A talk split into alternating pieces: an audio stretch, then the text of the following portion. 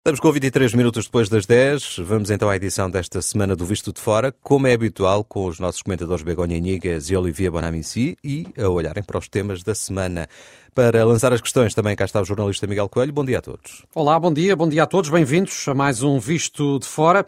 E já vamos ouvir eh, a Begonha e o Olivia sobre os acontecimentos que vão marcando o país eh, e a Europa. Preparem-se, Begonha e Olivia, porque temos muitas coisas aqui para comentar. e recordo que o programa é uma parceria da Renascença com a Euronet, Rede Europeia de Rádios. Euronet Plus. A Semana Europeia eh, a ficar marcada pela mudança de governo na Alemanha, com o novo chanceler Olaf Scholz, eh, que tomou posse na quarta-feira, e eh, hoje está de visita à França, onde vai ser recebido pelo presidente Macron, depois segue para Bruxelas para apresentar o seu programa para a Europa. Olivia, o que é que te parece este facto de Scholz ter escolhido a tua França para começar esta viagem de apresentação? Bom dia. Uh, se, uh, e, e não é uma grande surpresa, hein? sabemos que a amizade franco-alemã que, que, é, que é muito forte. Este Embora com altos e baixos, não é? Com altos e baixos, sim, mas ultimamente tem sido mais alto do que baixo. A França tem mais problema com a Inglaterra neste momento do que com a Alemanha. Uh, eu diria que esta escolha também, eu diria que é mais importante ainda é Scholz ser um pró-europeu. E vamos ter então, na França e na Alemanha, dois políticos que são mesmo pró-europeus, com uma visão, eu diria, também uh, em comum, que é eventualmente caminhar para um Estado Federal Europeu. Uh, os dois também são a favor do Ministro Europeu dos uh, Negócios Estrangeiros, que seria para mim algo muito forte. e uma, uma, pequena nota curiosa é que, a candidato dos Verdes teria, tinha escolhido Bruxelas, caso tivesse ganho. O candidato dos conservadores não, não respondeu à pergunta na altura. Uh, e Scholz, então, uh, que ganhou, escolheu logo Paris. Sim, já, já voltou a ti, até porque quer saber uh, o que é que Macron ontem anunciou como principais propostas para a presença francesa da União Europeia, que está aí à porta. Mas ainda sobre Scholz, Begonha, bom dia. Bom dia. será de esperar continuidade ou esperas alguma mudança agora com o novo chanceler à frente da maior economia da Europa? eh, primeiro démonos de habituar a pronunciar sols, non é? Eh, eh, eh foi difícil cando comenzamos a pronunciar, eu lembrome, eh, era correspondente en Portugal, xa, cando comenzamos coa Ángela, era Ángela, era Ángela, Ángela Merkel, agora Sera Merkel, será Merkel. Eh, exactamente, mas acho que a diferenza vai ser eh, considerável, non é? Eh? Non teñen nada a ver. Eh, penso que que as súas eh, personalidades son moito diferentes, mas em que é, é que poderão ser eh, especialmente diferentes? Eu penso que, que, que, a, que Angela é insubstituível, não é? A liderança dela foi tão eh, pessoal, eh, tão carismática. Mas isso também era o que dizíamos de Cole, não é? Quando, Mas, quando saiu de cena. em princípio, o que estou a dizer é que são muito diferentes. Portanto, para começar, temos de ver, temos de enquadrar, como se diz em português, temos de enquadrar como é que eh, o novo chanceller eh, da, da Alemanha, temos de ver se realmente fica máis, eu acho que sí, máis virado para o centro. Eh, é verdade que é defensor da Europa e é verdade que o eixo franco-alemão vai continuar. E então vamos ver como é que se dan eh, o Macron e ele e vamos ver eh, quais é que são as súas primeiras propostas. Mas ah, para comenzar o governo na Alemanha vai ser moito diferente, un governo de coaligação, un governo cos verdes, então é moito diferente. Portanto, eh, as políticas eh, vão ser diferentes. O presidente francês dizia há pouco, Olivier, eh, apresentou ontem as prioridades eh, da presidência francesa da União Europeia a partir de 1 de janeiro. O que é que destacas? Eu diria que, que normalmente este tipo de discurso vai dizer, bom, não há nada. Uh, não, e, e, lá, finalmente, eu acho que a surpresa é que houve muito. E se calhar, dema, de, se calhar demasiado até. Uh, no sentido em que uh, é sempre bom haver propostas, mas foi uma loucura, eu diria, de certa forma. Uh, porque dizer que o, pode haver um serviço cívico europeu para os menos de, de, de 25 anos de idade, um, um, serviço cívico, cívico pode durar seis meses, depois ele falou novamente desta prioridade de, de, do, do ordenado mínimo na Europa. Uh, haver cada vez menos diferenças uh, entre os ordenados mais baixos, uh, que é o caso da Bulgária na Europa, o ordenado mínimo mais baixo, e o ordenado mais elevado que é no Luxemburgo. Portanto, haver menos diferença, também eu acho que isto é algo forte. E também deixou, disse que esta regra dos 3% do déficit é uma regra ultrapassada. Portanto, é algo muito forte isto. Uh, claro que ele diz também que tem que haver regras orçamentais. Agora, os alemães, claro, sabemos, são uh, muito mais rigorosos do que diz respeito a, a, esta questão orçamental. Vamos ver, mas, no entanto, achei um discurso muito forte, com propostas uh, concretas, se calhar, que ultrapassam um pouco o próprio papel uh, de uma presidência da União Europeia. Como e... gosto de ver a Oliveira aqui a falar como é que se mexe, eh? quando eu entro, entro eh, telematicamente desde Vigo, perco todo isto, não é? Que fala gosta... de Macron, Olivier, mas, mas olha, isto do ordenado, do ordenado mínimo europeu, temos de lembrar que foi uma proposta, uma decisão que saiu da Cimeira Social do Porto, eh, do mes de maio e que é unha coisa que non acreditábamos moito, non é? Os xornalistas sempre desconfiados e críticos, mas parece que isto é faz para avançar caminho, mas e faz o seu ainda caminho. Passamos é? longe da, da concretização, seja como Falta for. muito. Deixa-me pegar por, por, outra ponta. Uh, uh, Macron também disse que a Europa uh, deve tornar-se uma grande potência mundial. não é ambição a mais, tendo em conta aquilo que sabemos das próprias divisões do, do chamado velho continente?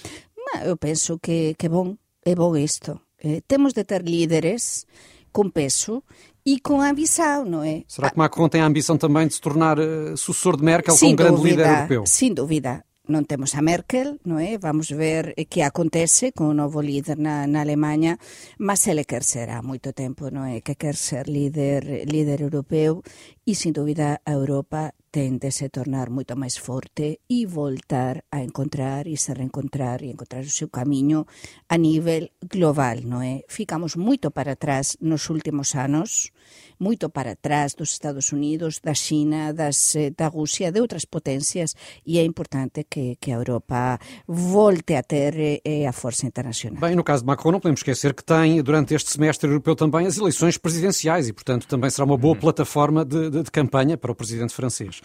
Uh, voltando aqui uh, ao tema mais geral da pandemia, que continua uh, a atormentar a Europa, nos próximos dias vamos ter o início da muito controversa vacinação das crianças. Espanha e França são dos primeiros países a avançar, começam já na quarta-feira, dia 15, com este processo de vacinação das crianças a partir dos 5 anos. Em Espanha, Begonha, esta decisão foi pacífica? Sí, sí, foi bastante pacífica. Eu unha coisa, eu agora como estou unha semana a traballar desde España, outra desde Portugal, realmente sou transfronteriza e vexo a realidade desde os dois lados, non é?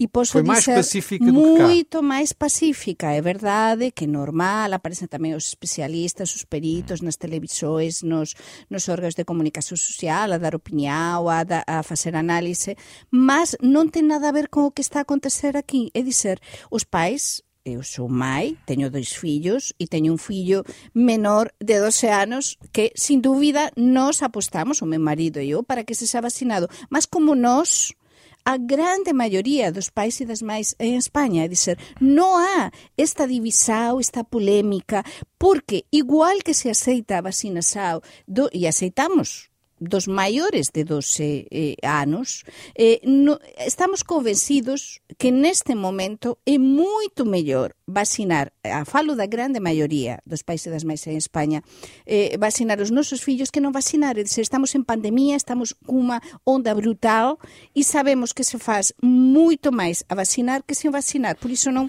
non entendemos e non se percebe moito ben desde España toda a polémica eh, que, que, se está a viver em Portugal. E não só em Portugal, há outros países onde a polémica é também grande. Em França, Olivia, o que é que está previsto? Bem, a vacinação dos 5-11 a partir do dia 15 de dezembro, mas apenas e só neste momento para as crianças com risco, enquanto eu acho que em Espanha, Begonha, uh, é para, uh, neste momento, dia 15, para todas as crianças entre 5 e 1, certo? Eh, não, não, vai começar em Espanha, começa dia 15, efectivamente, e começa como em Portugal a chegar a vacina xa, eh, xa, xa chegar dia 13, mas eh, eh, começa-se por 11 anos, eh, como se quer facer, eu acho que en Portugal, que o que recomenda a entidade do, do medicamento europeia, europeo, que é eh, comenzar pelos máis vellos mm. e tamén comenzar pelas crianças que teñen eh, doenzas ah, okay, ou máis risco. Mas está, eh, autorizada, está autorizada a vacinação universal em Espanha. Sim, está autorizada, sim. Está Mas autorizada. O, que, o que é interessante neste momento em França, bom, claro que há este debate, bom, é óbvio, um pouco como eu acho na Europa, neste momento em, em França é a loucura por causa do número de casos, não é? 72 mil uh, ontem, 72 mil. Meu Deus. É quase o dobro em relação a uma semana. Uh, e a, a, a, loucura neste momento é que, e aí acho muito bem, que é a vacinação está a correr muito bem. E porquê? Porque finalmente os franceses podem ser vacinados nas farmácias, que eu acho que isto é uma coisa que deve ser lógico, não é? E sem marcar qualquer. Não é preciso marcar, tudo isso é aparecer, é aparecer. Uh, e isto é muito bom, porque menos burocracia tu tens Uh, e, e, e mais a vacinação corre rapidamente. E há, de facto, uma urgência perante o número de casos. Exactamente, temos unha urxencia. Neste caso, cando duvidamos da vacinación das crianças, é que temos unha urxencia. Estamos nunha onda brutal, aínda non sabemos Omicron realmente a gravedade, o impacto que pode chegar a ter. Igual que foi moito bon eh, vacinar os diferentes frances etarias até o momento, vai ser preciso vacinar tamén as crianças. Mm. Por enquanto estamos a combatir a pandemia e temos de combatir o noso principal enemigo nese momento. Efeitos secundarios. É verdade verdade que haberá, como sempre houve, eh, efeitos secundarios en cualquier vacina, non é? Nos, Olivier e eu, que temos fillos, eh, e o Óscar tamén sabemos, e o Miguel, que eh, ás veces eles tiveran efeitos secundarios. O que pode acontecer no futuro non sabemos, mas no presente temos uma pandemia brutal. É a eterna questão dos riscos e dos benefícios Exatamente. que parecem, de facto, ser Exatamente. superiores a favor da vacinação. São 10 horas e 34. Lembro que estamos no Visto de Fora com a Begonha Nigas e o Olivier Bonamici. É um programa em parceria da Renascença com a Euronet, a rede europeia de rádios.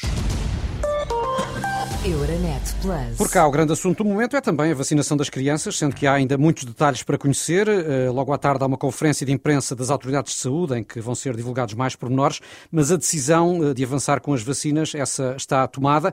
Eh, é realmente bastante polémica. Nos últimos dias, partidos e outras entidades vieram pedir à DGS a divulgação de todos os pareceres que sustentaram esta decisão. Nas últimas horas foi divulgado um desses documentos, mas falta ainda, por exemplo, publicar o parecer dos especialistas em pediatria. Olivia parece que há ou não necessidade de divulgar uh, em público todos estes pareceres? Eh, eu acho que assim, uh, neste caso, eu acho que assim, porque é falta de transparência. E quando és um pai, tens um filho de 5 ou 11 anos, porque há muitos pais que neste momento hesitam. E que hesitam em fazer vacinar os seus filhos. Portanto, não é a mesma coisa vacinar uma criança de 6 anos do que o meu filho que tem 17 ou 18. Não é? é uma coisa diferente, psicológico, psicológico não é como é evidente. E precisa mais transparência, como é evidente. Agora, o que me choca mais neste momento neste processo, nesta vaga em Portugal, uh, não é a falta de transparência, é a falta de organização brutal. Uh, não sei se é por causa da saída do, do, do, do, do, do, do, do nosso almirante, mas é, é, brutal. Mas em que, e, em que é que notas isso em particular? Tem, tem muitos exemplos, mas eu vou focar só num, porque não temos tempo, portanto, só num exemplo. Uh, temos que fazer mais testes. As crianças têm que fazer mais testes, porque cada vez mais casos de contacto. E, e tem, há, há, pais que já, já não aguentam, voltam para casa das crianças, mais testes, um quinto dia, mais testes, um dia. E depois nós também fazemos o teste, porque somos casos de contacto. Mas neste caso, a sociedade tem que estar organizada para nos proporcionar os testes. Ah? Apesar de tudo, nestes é últimos dias aumentou de forma brutal mas, o número de testes mas, em Portugal. Mas vou dar um exemplo. Eu tenho uma amiga minha que recebeu a primeira dose. Finalmente, ela, ela foi vacinada. Não pode ir, por exemplo, ao teatro. Não pode. Não pode ir ao cinema Portanto, a aproximador. Ok, ela faz um teste, ela respeitarei. Mas, mas não, não há vagas. Mas, mas espera aí, não estou a perceber. Até do ponto de vista económico, esta falta de organização está a penalizar os profissionais. Ou seja, se a regra é teste para ir ao cinema ou teatro, ok, alguém que é legalista como eu, vou respeitar a lei. Mas neste caso, tu tens de me dar rapidamente o meu teste. Não vou esperar 15 dias para ser testado. Ou então tu dizes que não é possível, então neste caso fechamos o cinema o teatro. Falta o vice-almirante. Gouveia e Melo. Falta o vice-almirante. E que foi ir, eh, ir embora o vice-almirante e mudou todo. E neste momento é, é o que estás a dizer é mesmo assim. É dizer, há unha masificación, mas non é só en Portugal. Eu tento ser objetiva. Está acontecendo tamén en España. Filas e filas e filas, por exemplo, en Vigo, eh, para, para os testes rápidos, se xa se viu nas televisores, ou en Madrid, ou en Barcelona. E, e acontece así, non é? Porque como estamos con esta onda tan brutal, non é? As persoas mm. precisan de se facer testes rápidos, non só para ir á discoteca ou non só para ir ao, ao teatro ou ao futebol, sino para días. saber se si, eh, son mm. positivos ou non antes de facer PCR. Por iso, é verdade, é preciso máis organização, é preciso máis vacinação e, e insisto, máis vacinas das crianças. Que é verdade que é bom clarificar a opinião pública, é muito bom, mas por favor, quanto antes comenzarem melhor, porque assim eh, tentaremos combater ao longo, ao longo de toda a pandemia, as autoridades de saúde portuguesas foram, em muitos momentos, acusadas de falta de transparência. Esta, esta questão da, dos pareceres e da dificuldade de uh, divulgá-los em público poderá ser mais um exemplo, Begonha? Não, eu penso que não. É, é, vamos ver. Vamos tentar sair de, de, de, da polemice, não é? Que a Anabela Gois gosta tanto que eu diga esta palavra, não é? Desta polemice que eu insisto tanto neste termo, nesta palavra. Eh, mas, mas non é, non é así. Eh, é normal eh, as dúbidas, é normal eh, te, temos fillos, é normal eh, que, que o goberno aquí tamén estes a ter certas dificultades de, de, de pasar a mensaxe. Mas sí que é moito importante agora eh, que o goberno pase pase, aínda que teña dificultades, pase ben mm. a mensaxe como estaba a dizer Olivier antes, eh? porque é a maneira de convencer tamén a, aos pais e as mais de que é mellor é un mal menor, digamos, é moito mellor vacinar do que non vacinar, porque se non se vacina vamos continuar con, uh, con problemas e con máis casos e máis casos e máis casos, non é? Sí. Mas sí que debe haber certa transparencia e o goberno debe estar eh, disponível sempre, mas imagino que non debe ser nada fácil neste momento, como está a opinión pública en Portugal, para o goberno tentar xerir toda esta comunicação vamos, de vacinação sim, vacinação não. pelas novidades que logo às quatro da tarde sim, as autoridades de saúde eh, aguardamos. irão divulgar. Falta de transparência, por sinal, é também uma acusação que foi feita a propósito do acidente com o carro do agora ex-ministro Eduardo Cabrita, não é? Que provocou uma vítima mortal. O ministro uh, demitiu-se uh, há alguns dias, já depois do nosso último visto de fora.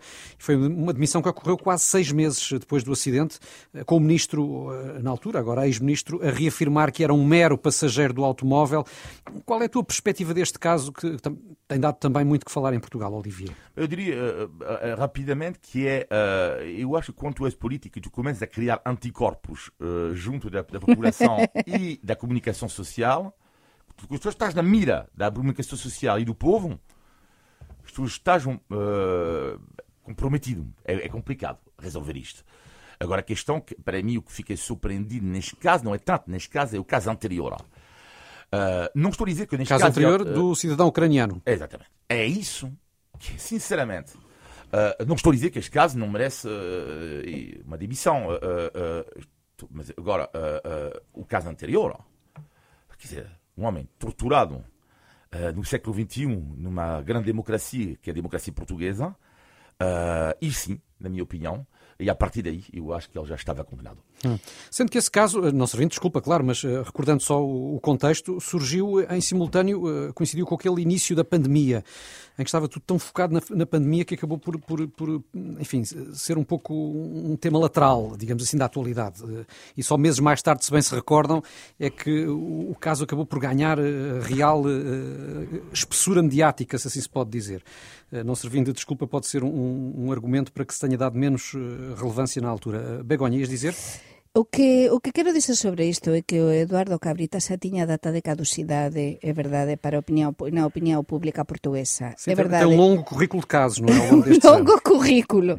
E então o que explicou perfeitamente Olivia é dizer, xa tiña criado anticorpos en todos. Então só se manteve o Eduardo Cabrita porque vamos ser totalmente sinceros, porque moito amigo do primeiro ministro, porque unha persoa que, que, que o propio Antonio Costa protexeu e quis mesmo que ele continuase, non é?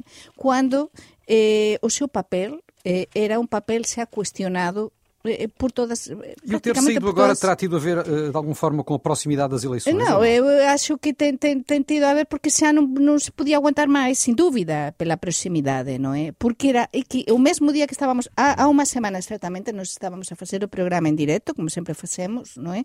E ainda ele não se tinha demitido, mas já tinha falado, não é? E ele eh, tinha ficado muito tranquilo, eh, a dizer que pronto, que ele, que ele não um estava. Passageiro. Era só passageiro. Então, é que eu acho que é um tema também de ética. É un tema de ética, os políticos deben ter ética, non é? Se tú, se vas nun carro a 160 e tal kilómetros por hora, por favor, tes de asumir, temos exemplos de políticos portugueses como Xurxi Coelho, non é? Persoas con ética profesional, o caso, por exemplo, do Pedro Pasos Coelho, non é? Mas, mas neste caso, a ética parece que non é importante e é importantísima é importantísima. E ele non deixou un, un bon un bon papel por cima da mesa, non é? Mm. A súa despedida, o seu adeus, a súa saída, non foi unha saída mm, coa, desa, a deixar a porta aberta, non é? E non é só unha sustitución, porque era unha sustitución que estaba a ser pedida a gritos desde a muito tempo, não é? Temos aqui outro tema sobre o qual uh, queria ouvi-los, que é uh, o PSD. A semana uh, foi muito marcada também na perspectiva política pelos social-democratas, que rejeitaram uma coligação pré-eleitoral com o CDS. é melhor o PSD ir sozinho a eleições, Olivier? Parece-te? É uma grande pergunta, perante Sim. a qual não vou ter uma grande resposta, Miguel. não, quer, quer ser diplomata. Quer não, ser não, diplomata. É, não, não, não, não, que eu queria dizer que a resposta é complexa. Eu diria para responder esta pergunta, que se ele vai sozinho, tem menos hipótese de ganhar. Até do ponto de matemático. E aliás, aliás disso, o eleitor do PSD não vai deixar de, uh, de votar PSD porque há uma coligação com o CDS. tem mais hipótese matematicamente, matematicamente de ganhar. Resta saber se ele acha que pode ganhar. Ora, eu acho que neste momento é complicado ele ganhar. E se ele não ganhar, ficar no segundo lugar, neste caso, atrás de António Costa, sabemos que ele está disposto para falar, e neste caso, quanto perdes, tens uma margem de manobra maior para negociar. Uh, ou seja, uh, é, é, bastante complexo, mas eu diria que para vencer a eleição uh, é uma aposta arriscada por parte do Rui Rio, mas depois ele terá uma margem de manobra melhor, porque não terá, terá que fazer menos concessões com, com o, CDS, o CDSPP. Hum, Begonha? Sí, eu acho que o tempo dirá, non é? Neste caso non podemos vaticinar porque unha coisa moito interesante que está a acontecer en Portugal é que temos o panorama político en continuo movimento. Estáse a meser moito, non está a acertar eh, realmente as sondaxes e o Rui Río, que todos daban por morto há dois meses, eh, continúa vivo como un peixe así a culear, non é? E, e con bastante forza e entao esta a súa terceira victoria interna, non é? dentro do, do seu propio partido, aínda eh, lle, de, eh, eu acho que está como máis forte aínda. Por iso xa veremos se foi unha boa decisão ou non foi unha boa decisão eh, se apartar e non se coaligar co CDS-PP, porque temos tamén a iniciativa liberal, non é? Sí. A apostar por tamén acordos, eh, no caso de gañar as eleições, o PSD, eh, acordos con ele, e temos o PS tamén disponível para ter acordos com o PSD. Portanto, a ver o que acontece. Sendo que o PSD também, noutra decisão desta semana, uh, resolveu promover uma limpeza geral quase dos críticos de Rui Rio, não é? Que foram, foram afastados na sua esmagadora maioria das listas de deputados. Isto é uma boa estratégia na perspectiva de mobilizar o partido para as eleições, Olivier? Também isto é uma estratégia arriscada, não? arriscada porque, aliás, é um caso curioso em França, que é o caso de Valérie Pécresse, que é a candidata da direita que foi escolhida esta semana. Uh, ela escolheu uh, também fazer alguns, uh, algumas negociações com a mais de direita do seu partido. Portanto, uma primária em frente, e depois, claro, depois quando é um candidato, tens que juntar todas as tuas forças antes do dito. Portanto, eu acho que é uma, uma aposta arriscada, mas com este homem. E já vimos tudo. Uh, tudo portanto, é Exatamente. É uma espécie de. de, de, de, de uh, quase toda a gente o abandona, por dizer entre aspas, mas ele continua. Com ele, uh, nunca sabemos até que a força dele pode chegar lá. Eu acho que os analistas políticos, os analistas e as pessoas de imagem, não é? Eh, eh, que normalmente acompañan os políticos e facen recomendacións non poden co ele. E dizer, ele é, é, ele é propio, ele é ele propio. Iso tamén é, é moito admirado por moitas persoas, imagino, do seu propio partido, non é? E isto de facer a limpeza, eu penso, e, e, e lanzo aquí esta pergunta, si, si chega a gañar, por exemplo, o Rensel, nas primárias do PSD, ele faria a mesma coisa ou não faria? Eu é uma questão que... que... fica no ar. exatamente, fica no ar, não estamos é? a 13 minutos das 11. Uh, recordo uma vez mais que estamos no Visto de Fora com a Begonha e o Olivier e vamos agora saber se eles estudaram a lição de português. Ui, ui. Índice de Tugalidade. Isto porque temos aqui todas as semanas um desafio à Begonha e ao Olivier que consiste em descobrir o significado de uma expressão portuguesa e desta vez queremos saber se já tiveram de engolir um sapo. Ah, isso existe em espanhol. Sim, então, Galicia. Olivia, se não, se não existe, não existe em francês, Eu sei, eu o sei, que eu responda sei. primeiro. Olha, por exemplo, ah, ah, olha, fogo, epá, peraí, lá agora vou marcar, sabe aquele golo quando a bola está perto da, da baliza? Sim, sim, sim, sim. E só Sabes que há quem falhe. Não, não, não, não, não. Não, é- engraçado, por exemplo, ah, ah, pronto, imagina, ah, imagina que a minha namorada me abandona aos fins de semana, não é? Sim, isso é impossível. Eu sim, sim, sim. eh, não, isto é impossível, claro, mas, mas imagina que ela me abandona, eh, tipo, e está com, e namora com o meu vizinho.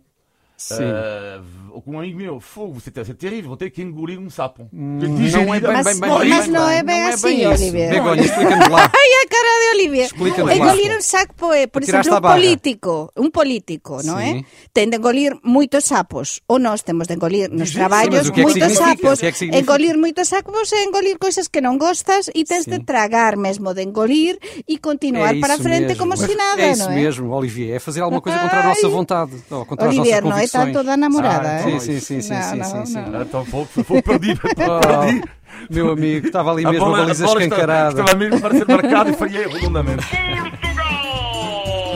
Tens de engolir o sapo.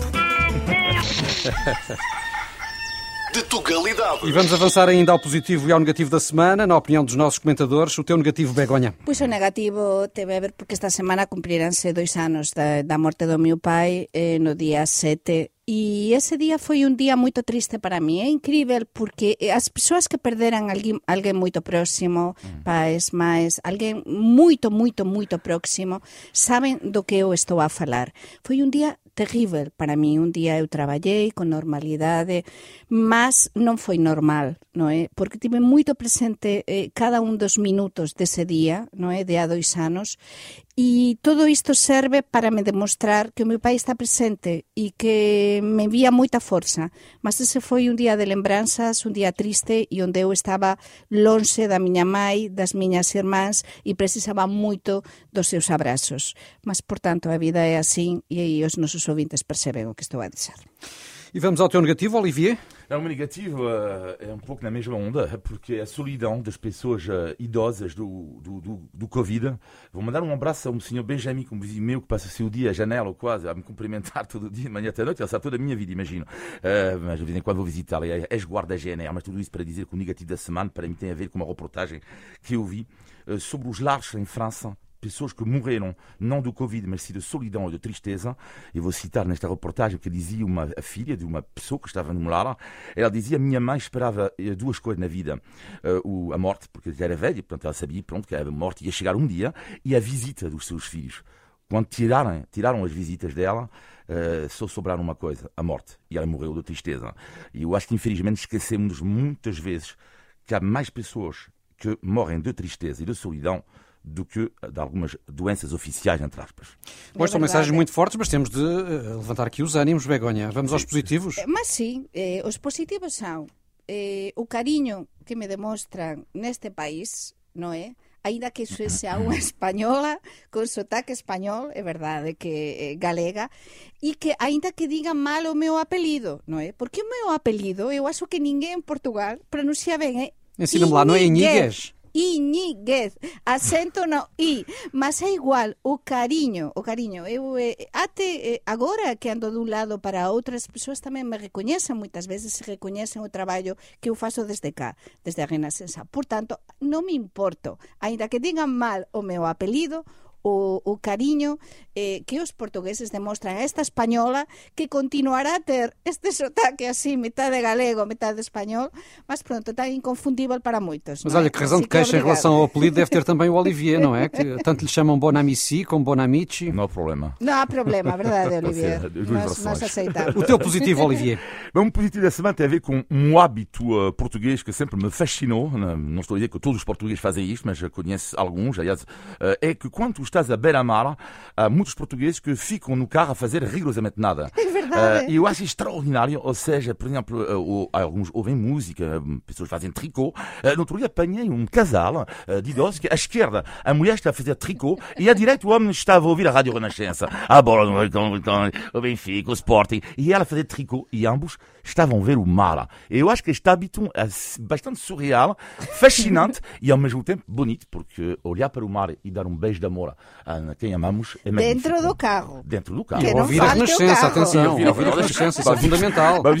Isto não é necessário quando dás um beijo, não é necessário. Bem, estamos no final de mais um Visto de Fora, eh, com Olivia Bonamici e Begonha Inigas, e é assim todas as semanas conversamos aqui neste horário sobre a Europa, Portugal e os portugueses. Já sabe que pode também enviar comentários e sugestões para vistodefora.rr.pt. Olivia e Begonha, eh, muito obrigado, Obrigado. por eh, mais esta meia hora Obrigada. aqui muito bem passada, com uma retrospectiva sobre os principais temas da semana.